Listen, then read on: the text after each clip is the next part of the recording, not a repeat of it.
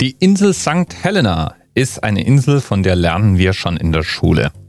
Der Verbannungsort Napoleon Bonapartes, der Ort, an dem er letztlich dann auch starb. St. Helena jedenfalls gibt sich viel Mühe, um für Touristen attraktiv zu sein oder zu bleiben.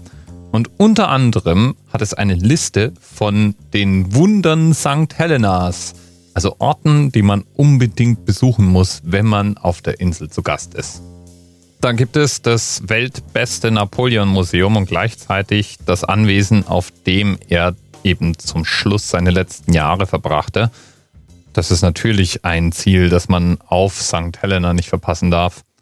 Ein Fort, Schwimmen gehen mit Walhaien, 10 Meter großen, einigermaßen harmlosen Tieren, die mit ihren 20 Tonnen dann doch beeindruckend sein müssen.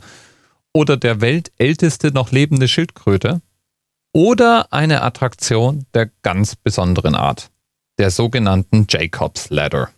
Auf die weist uns mal wieder nicht sicher hin und darauf, dass sie 699 Stufen hat, der Themenanker für heute.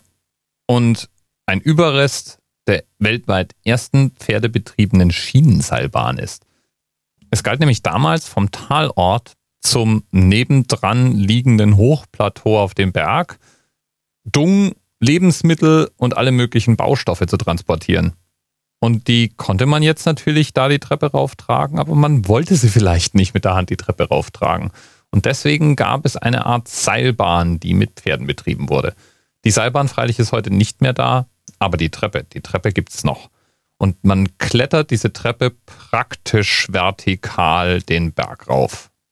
699 Stufen sind dann auch wirklich eine Tortur. Auf Fotos sieht diese Treppe völlig harmlos aus, aber es gibt reichlich Berichte von Reisenden, die diese Treppe, naja, sagen wir mal, unterschätzt und mutig in Angriff genommen haben, nur um dann ab der Mitte festzustellen, dass 699 Stufen doch kein Pappenstiel sind.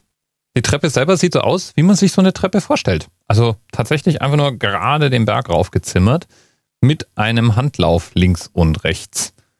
Was natürlich dann auch dazu einlädt, runterzurutschen. Und jawohl, das wird in allen möglichen Varianten getan. Einmal gibt es natürlich Leute, die sich einfach so draufsetzen und runterrutschen. Das führt allerdings auch gerne mal zu fiesen Unfällen. Was noch öfter vorkommt, sind Leute, die sich auf diese beiden Handläufe legen. Die sind nämlich nah genug beieinander, dass man auf dem einen Handlauf mit den Füßen und auf dem anderen Handlauf mit den Schultern liegen kann. Da ist das Bremsen immer noch schwierig, aber trotzdem ist die Geschwindigkeit deutlich kontrollierbarer, als wenn man nur auf einem Handlauf sitzt. Der Name Jakobsleiter stammt übrigens aus der Bibel.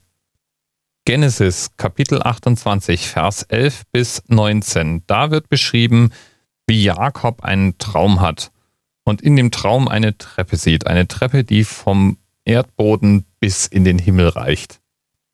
Und weil das eben ein so einprägsames Bild ist, gibt es auf der Welt gleich mehrere Jakobsleitern. Immer wenn es eine absurd steile, absurd lange Treppe zu benennen gilt, fällt irgendjemand diese Bibelstelle ein. Es gibt gleich drei Jakobsleitern in England. Es gibt eine in Massachusetts, eine in Neuseeland und eine im Westen Australiens. Und ich bin mir sicher, die Liste ist nicht vollständig. Es gibt vermutlich noch mehr. Und eben diese eine Jakobsleiter oder Jakobstreppe auf St. Helena. Die Idee der Jakobsleiter beschränkt sich aber nicht auf Treppen. Es gibt auch noch andere Verwendungen von diesem Namen. Zum Beispiel gibt es eine Pflanze, die Jakobsleiter heißt. Dann gibt es eine Art Strickleiter, die in der Seefahrt benutzt wird und Jakobsleiter heißt.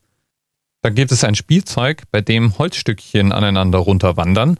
Ich versuche das jetzt gar nicht im Detail zu beschreiben. Am besten du folgst einfach dem Link dazu in den Notizen zur Sendung. Da gibt es sogar ein Video. Hast du bestimmt schon mal irgendwo gesehen.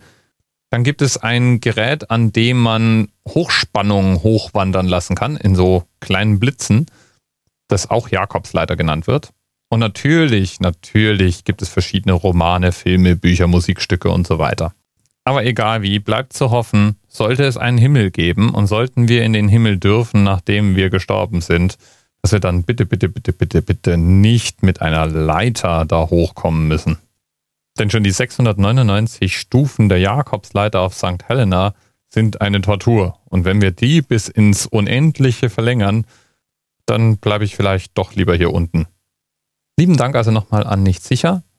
Und falls du vorhast, St. Helena zu besuchen, weißt du ja jetzt, wo du mindestens Stopp machen musst. Bis bald. TMRS 10, 9, 8. The experience of 47 individual medical officers. Was hier über die Geheimzahl der Illuminaten steht. Und die 23. Und die 5. Wieso die 5?